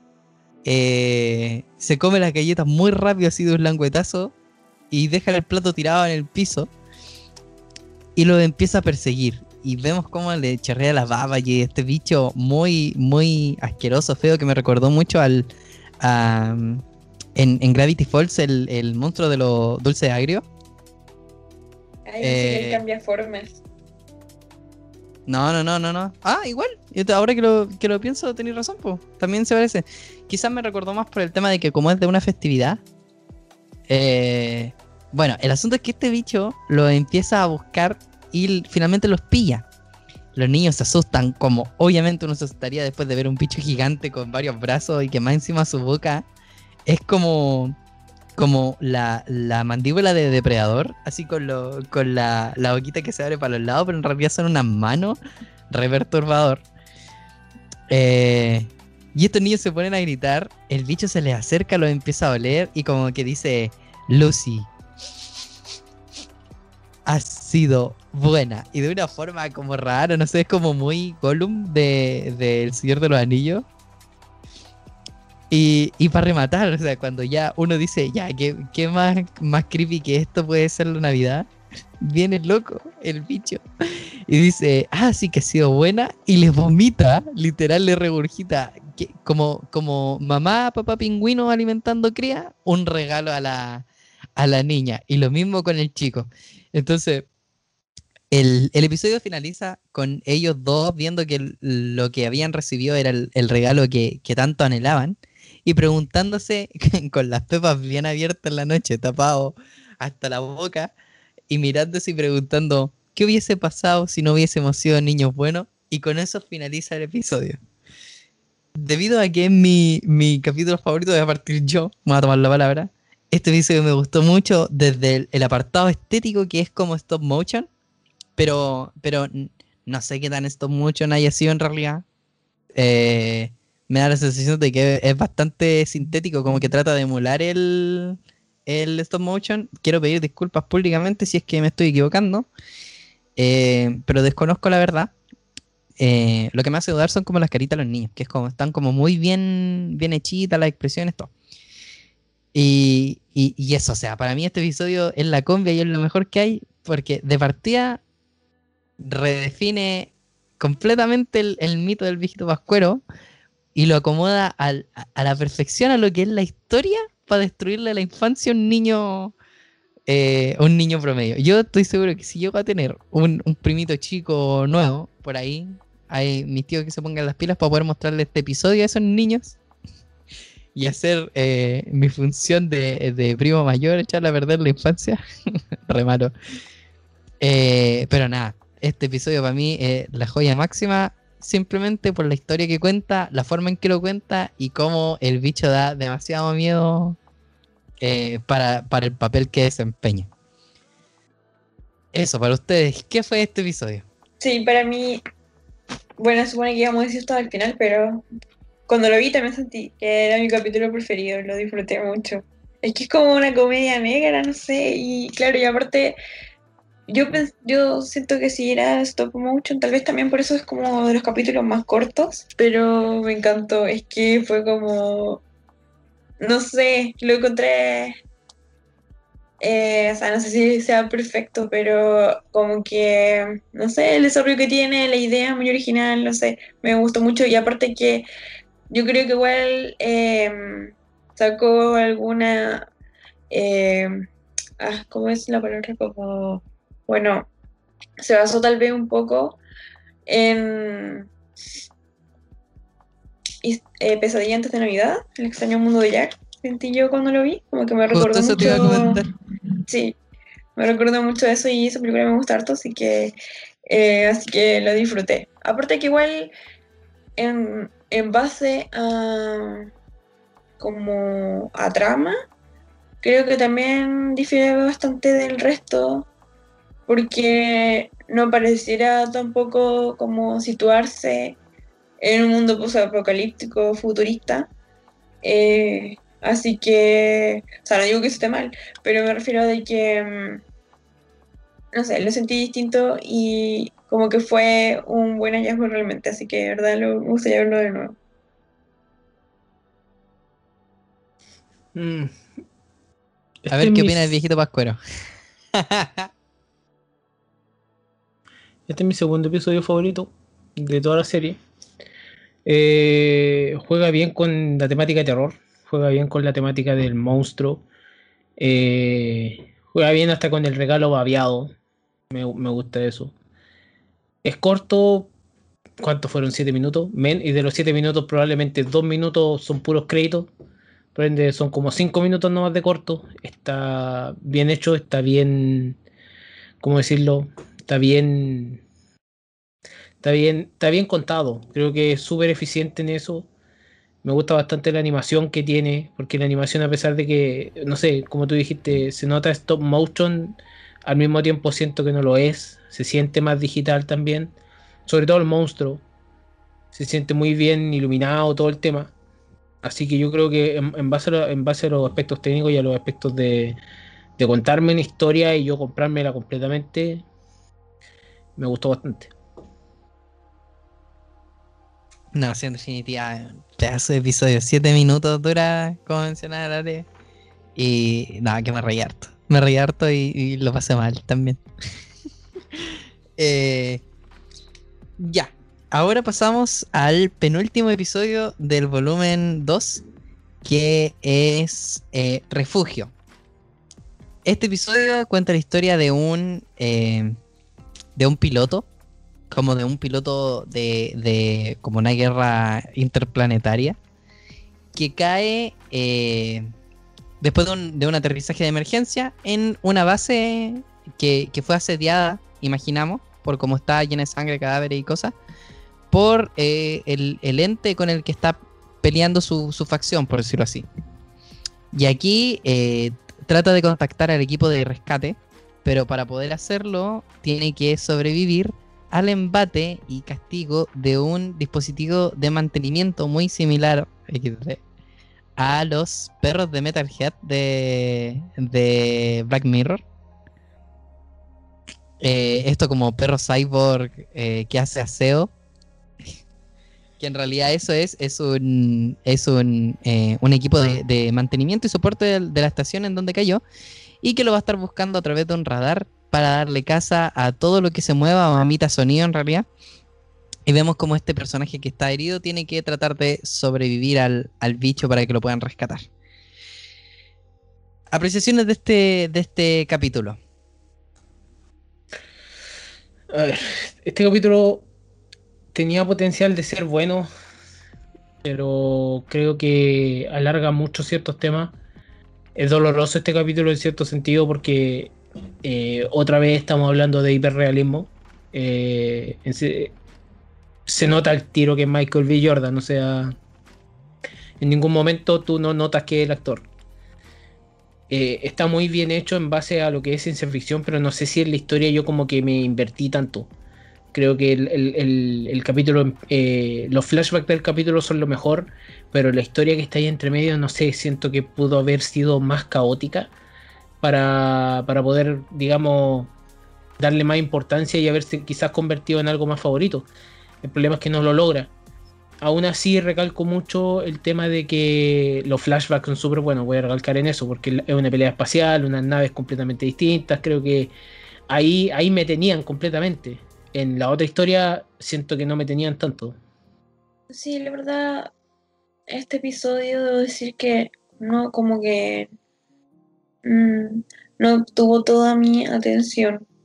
Eh, la verdad que no sé, o sea, está bien, sí, como dice Ale, eh, como que la temática igual era como, como simple dentro de, de todo lo eh, complejo que tenía este mundo futurista, pero no sé, creo que más que nada me causó dolor, o sea, por las heridas, las lesiones que se generaba, pensaba, no sé, el tipo de respiración que tenía, creo que lo llevé más encima como al ámbito más de salud, y más que lo que se trataba en sí, creo que básicamente el capítulo como que aborda, o al menos dentro de lo que yo entendí, eh, de que a pesar de todo, eh, tal vez el ser humano igual le puede ganar a las máquinas, no importa lo descontroladas que está estén, porque o le utilizo igual como su ingenio a pesar de las terribles eh, condiciones en las que se encontraba para poder ganarle a este super perro espacial. Este para mí es el episodio más olvidable. Como me pareció un, capítulo más del. como para que tuviera rellenito la, la serie. Lo que sí destaco es lo que mencionaba el, el, el Ale. Eh, el actor les quedó muy la cumbia. Se nota mucho que es él. Eso me pareció súper rescatable. Eh, y me trajo muchos recuerdos de el juego Alien Isolation, que fue como la última versión de, de jueguito de Alien que salió, que tenía como este toque más de, de realismo. Yo creo que he tirado para Dead Space, para Dead Space, no para Alien. Ah, sí, sí, sí, Ten, tenéis toda la razón. No pensé yo directamente en Dead Space, ahora que lo mencioné, pero sí me, me, me, recordó harto la estética del, del, del Alien, como onda la, la, nave a oscuras, con cuidado con el sonido, eh, las luces. Y, y en realidad no me, no me gustó mucho. Creo que este es eh, para mí el, el, el, episodio más fome. O sea, sería como el último de mi, de mi top eh, del, de del volumen. Pero igual lo disfruté un poquito, no les voy a mentir. Eh, visualmente, como tiene esta estética de videojuego, me llamó la atención mucho. Yo soy de, de jugar eh, los juegos por YouTube, en donde busco el nombre del juego, le pongo película completa y veo toda la cinemática pa, por historia, ¿no? Para disfrutarlo. Eh, y eso, esto es básicamente un juego que habría visto por YouTube, jugado por, por algún español y en realidad más que eso no, no tengo mucho que decir. Así que creo que ya llega el momento de pasar al último episodio. Eh, un episodio bastante peculiar, extraño, y, y que tengo muchas ganas de escuchar qué opinan de él. Este episodio se llama El gigante ahogado. ¿Alguien lo quiere explicar? ¿Lo quiere contar para la audiencia? No sé bien qué lo que eran, si eran como una especie de, de detectives, una cosa así, como para determinar como una escena del crimen o algo así. Eh, eran como unos tipos de un museo, entendí yo, que eran como... Era, eran como- como. Yo, yo entendí que eran periodistas. Sí, sí, es como Ya. una cosa así como que Creo que da lo mismo en todo caso, pero Eh. el narrador de esta historia es uno de que pertenece a este equipo que eh, empieza a narrar por un evento muy extraño, inusual que eh, ocurrió en una playa X, que es que se encontró el cadáver de un hombre gigantesco. Eh, él empieza a narrar eh, día a día o cada cierto tiempo sus visitas que él realiza a este lugar, como esta escena del crimen, o no hay una escena del crimen, no, no se sabe las circunstancias de la muerte, pero empieza a relatar más que nada en la forma que él ve a este hombre muerto y a cómo la gente o la sociedad se comporta en torno a esta a este cadáver muy extraño. Eh, y la verdad es que este corto me pareció, bueno, voy a decir algo muy general primero, antes de dar el paso a ustedes, de que, al menos según mi perspectiva, fue como el corto más profundo y filosófico de todos. ¿Quién quiere iniciar a comentar? Yo quiero partir. Yo quiero agarrarme al tiro de eso que dijo la, la. Sí, yo estoy totalmente de acuerdo. Creo que es el corto más, más filosófico y profundo porque no entendí nada. en el momento en que loco se puso a hablar y, y literal era una... ¿Cómo decirlo? Fue como eh, la lectura de un diccionario... De un, un diccionario con palabras bastante bien entrelazadas. Eh, y creo que eso fue lo que me llamó más la atención del episodio. Por eso es que no es, eh, para mí no es el último último, porque si lo pensamos bien así como de temática, bien fome que era el episodio. O sea, un tipo, el Gulliver aparece en pelota en la playa de Lilliput y en, en tiempos modernos y todos los mandriles van con sus TikToks a, a tomarle fotos, a pararse arriba del, del, del gigante en pelotas muerto en la playa. Pero creo que es la gracia con la que lo cuenta el narrador que hace que este episodio sea como, como memorable, fuera de, de- lo que son el resto de los episodios. No estoy seguro si es el, el- el primer episodio en el que tenemos como, como una narración así fuera del, del 13 de la suerte. Eh, es, el único que tiene como este toque de, narración muy Disney, así como de que va explicando todo lo que está pasando y lo que piensa el, el- protagonista, lo que siente. Me gustó bastante eso, fuera de, de- de lo que era la historia. Una de las pegas que tengo es lo mismo, que de nuevo nos metieron el, el gráfico de, de videojuego, que a pesar de que encuentro que queda bien con, con el, el episodio, quizás me hubiese gustado ver otra cosa, ya que en, en este volumen tuvimos mucho, mucho episodio. En realidad creo que la diferencia está en que en comparación al volumen 1 tuvimos muy pocos episodios. Eso, entonces, la cantidad de episodios que tienen como este real, realismo, entre comillas, aspiracional, eh, se siente mucho más cargado. Eh, en fin, me gustó harto el episodio, lo disfruté mucho, a pesar de que, de que en algunos momentos mi cerebro se apagó, definitivamente como que no tenía muchas ganas de escuchar lo que estaba diciendo el tipo, o sea, no me interesaba, más me interesaba cómo lo estaba diciendo que, que realmente lo que estaba pasando. Y quiero destacar el, el, el reflejo de, la realidad en cómo se puede eh, divinificar tanto un miembro masculino en un circo, tanto así va a tener su propia carpa, su propia atracción en, torno a ella. Eso me dio mucha risa, no lo voy a negar.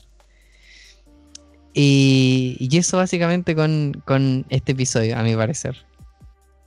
Para ti, Ale, ¿qué fue? Eh, este episodio me gusta. El, pero la temática, yo no lo veo con la misma temática de eso. O sea, me da risa el tema del, del pene prácticamente puesto en una, en una carpa, etcétera, etcétera. Pero tengo otro tema, tengo el, tema de hasta cuándo algo nuevo es una atracción para volverse desechable. Eh, porque el cuerpo es como que caiga algo o que caiga un meteorito en medio de la ciudad, en Chillán, no pase nada, nadie muera, todos van a ir a tratar de sacarse fotos, pero en algún momento el meteorito va a estar completamente, eh, ¿cómo se llama? Mimificado dentro de- del centro de la ciudad, entonces va a dejar de tener importancia. Para mí eso era el gigante. Me intriga saber obviamente de dónde viene, qué es lo que pasó, qué onda, pero no, obvio que no se te va a contar, se te va a contar desde otro lado creo que eso es lo que me gusta del episodio, creo que eso es lo que recalco del episodio, el hecho de cuánto algo nuevo o algo diferente que salga de lo común dentro de alguna comunidad o algo, es el juguete nuevo hasta que llega algo nuevo. ¿Me entendí? Eh, entonces, o quizás me estoy, me estoy parafraseando en ese sentido, pero eh, más allá de todo lo que viene después, de qué es lo que colocan en el circo, de qué es lo que sirve, de que quizás también le cortaron los órganos, no sé, po, cualquier cosa que pueda haber pasado, me, me- me deja pensando también el tema de eh, si cuando, no sé, po, si, si existe una raza de personas pequeñas el- en la cual el día que yo muera me van a ver de la misma manera. Ojalá, ojalá alguien me haga, me ponga una carpa conmigo y me hagan tributo. Y eso es lo primero que pensáis, pues. Eso es lo, es Obvio, obvio. O sea, si vaya a terminar muerto en una playa, mínimo que te tomen como, como un ente superior, majestuoso a campo. Eh, eh, no sé, creo que la Rocío quede su, su opinión primero y después quiero decir algo así como para irme en la voladita. Eh, a mí me gustó bastante, bastante este capítulo. Eh, es que, bueno, me pareció como muy literario igual. Como que eh, siento que perfectamente esto pudo haber sido sacado de un cuento y probablemente así fue, de una novela o algo así.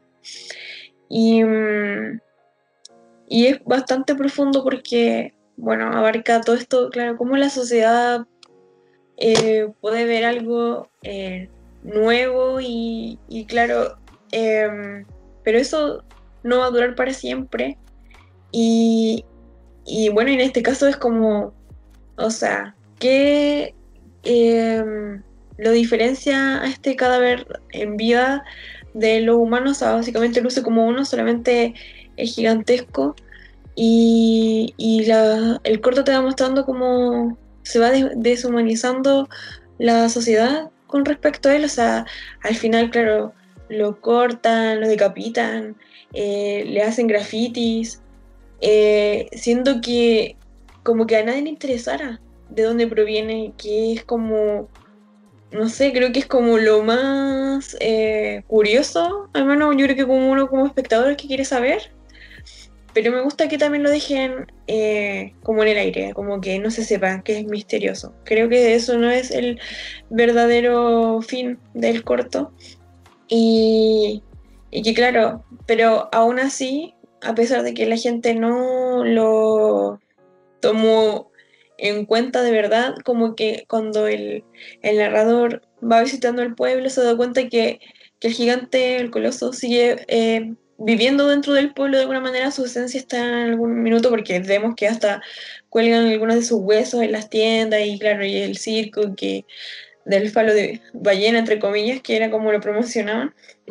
Y eso creo que, que la, el, el capítulo también ve o refleja también cómo es eh, o cómo observa la sociedad también la muerte, eh, cómo va perdiendo también este cadáver, no sé, bueno, se va descomponiendo, cómo se ven sus ojos que al principio parecían un poco más vivos, después eh, estaban totalmente nublados, como si tuviese, no sé, supongo casi se ven en las cadáveres, no lo sé, como unas cataratas.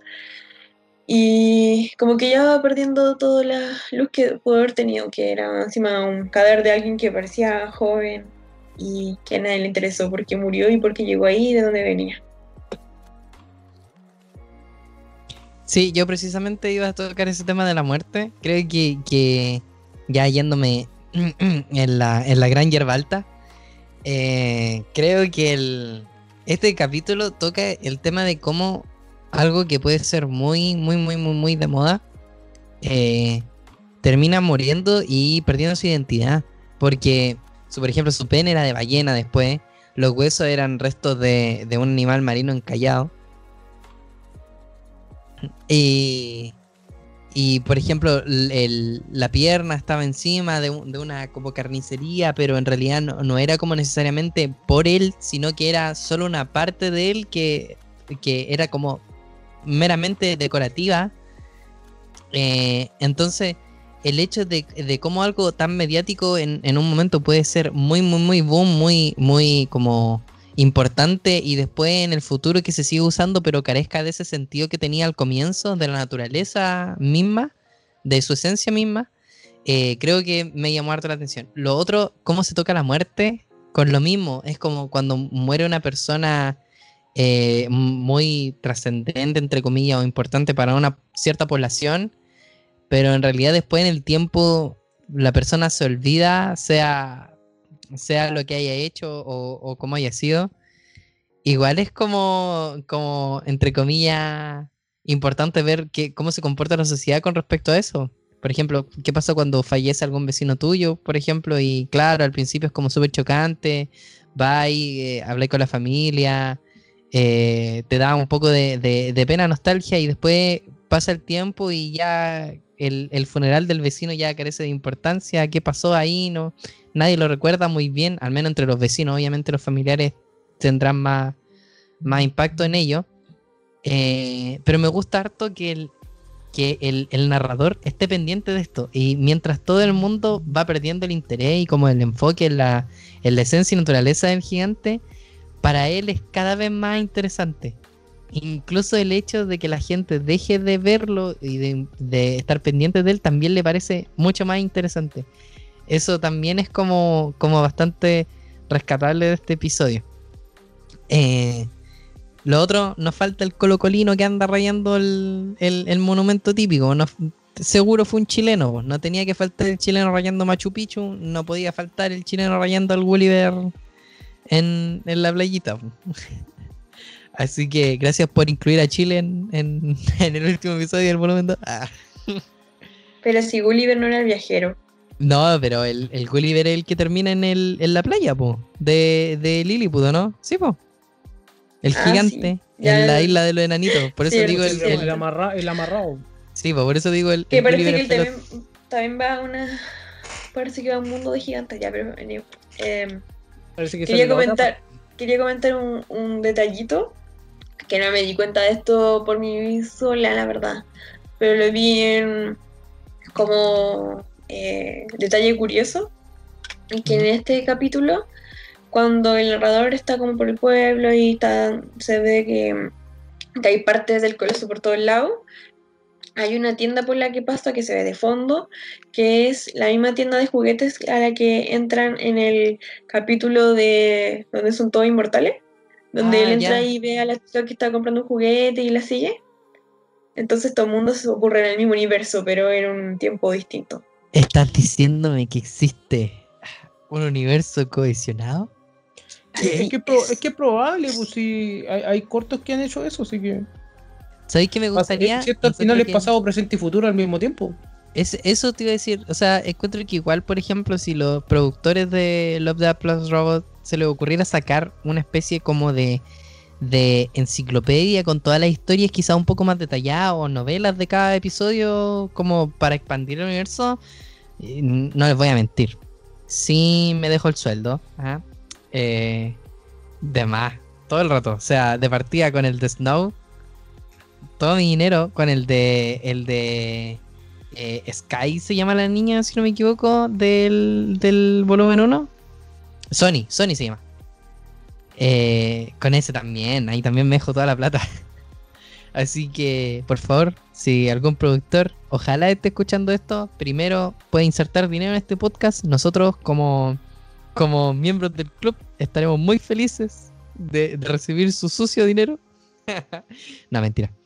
Eh, pero ojalá salga algo así, o ya para el volumen 3 no entré en quizá más referencias cruzadas con otro episodio. Creo que me gustaría empezar a, a leer los hilos de Twitter con teorías conspiranoicas gigantes de, de por qué Sony aparece en, la de Snow o por qué están eh, unidos y todo. Sería algo bastante bacán.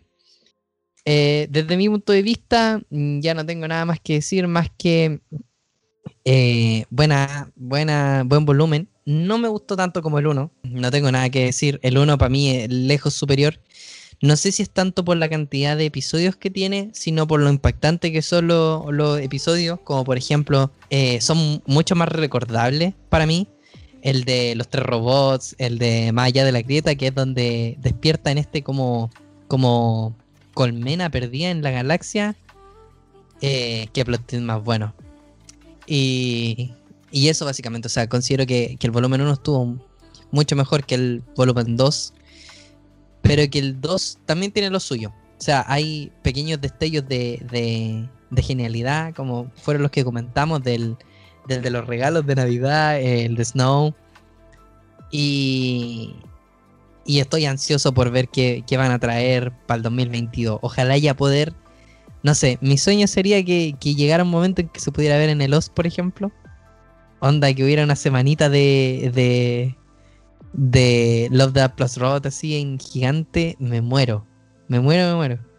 Paso el dato ahí para el de OS si es que ya para el 2022 podemos volver a ir a, al cine. Y eso, para ustedes chicos, palabras finales ya, yo creo. No, la segunda temporada creo que me, me gusta, pero no me, no me deja tanta marca, no me deja tanta. tanta. Tanto así como sorpresa respecto a. Creo que tiene episodios memorables, tiene episodios que me gustaron bastante, pero no, no me deja prendido como para una siguiente temporada. O sea, creo que la siguiente temporada la voy a esperar con la misma, las mismas ganas que esperé la segunda.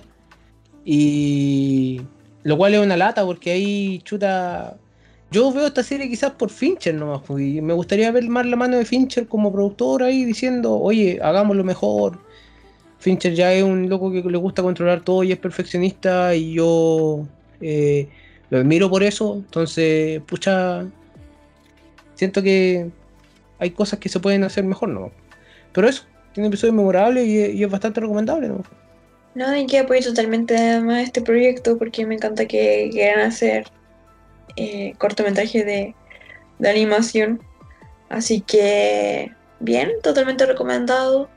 Eh, voy a esperar igual con ganas, ahora sí, la, la- el volumen del próximo año. Yo creo que voy a ver también lo que me perdí en el primero. Y, y eso fue, eh, igual me generó buenas sorpresas lo que vi. Así que lo recomendaré por ahí también. Y, igual que rico estar en la posición de la Rocío, de haber visto la 2 primero y ahora ir a ver la 1 y quedar así perpleja. Ojalá, ojalá. Cuestión bacán. Eh, y eso, recuerden que pueden seguirnos en nuestras redes sociales, arroba el club de la esquina en Instagram y en Facebook igualmente. Eh, también estamos en el resto de plataformas por si quieren volver a escuchar este capítulo en alguna otra plataforma de streaming. Próximamente Netflix. Ah, no, mentira. Pero estaría bueno. Próximamente esperen nuestro corto en el volumen 3 de Love Robot. Ah. ¿No vaya a hacer tu pregunta? ¿Te imagináis? Los tres podcasters. Nuevo episodio. Eh, no, no tengo pregunta. No tengo, quizás, quizás, quizás tenía una que, que hagámosla rapidito, así como cortita. Si ustedes tuvieran la posibilidad de tener eh, la habilidad de Snow, ¿la tomarían o la rechazarían? Que es básicamente el, el ser in- inmortal autorregenerativo. Que me persigan por ello. Con, con todo lo que conlleva ser inmortal. No, la verdad es que no me gusta el concepto de inmortalidad. yo creo que no, no me gustaría ser inmortal, sinceramente, lamento. Pero no, que fome, es que se, de verdad que se quitarían todo el propósito, es como que... Y, y más si vivir así, con ese estilo de vida, porque me imagino que el dolor lo siente igual. Así que qué terrible. No creo que sea un buen estilo de vida, sinceramente, así que yo paso. ¿Tú, Ale? Chuta, yo voy a dar una respuesta totalmente. Inmortal, inmortal, inmortal. No, no, no, no difiere mucho de la, de la Rocío, pero tengo otro sentido en esta cosa. A mí creo que parte de la vida es morir y, haber dejado tu marca. Es un paso importante y quizás me voy a poner más serio en este sentido. Eh, es una de las cosas por las que está hecho este podcast, por ejemplo, y muchas otras cosas que yo trato de hacer en, en- en mi propia vida. Pero yo quiero envejecer con alguien a mi lado o yo al lado de esa persona eh, y pasar una vida plena o lo más plena posible. Y eso es como que lo encuentro mucho más importante tener una inmortalidad. Porque está bien, puede ser inmortal y todo y puede ser eterno, pero en algún momento quizás la- las ganas de vivir no las vas a tener igual. O sea, sería bien raro tener depresión y más encima ser inmortal.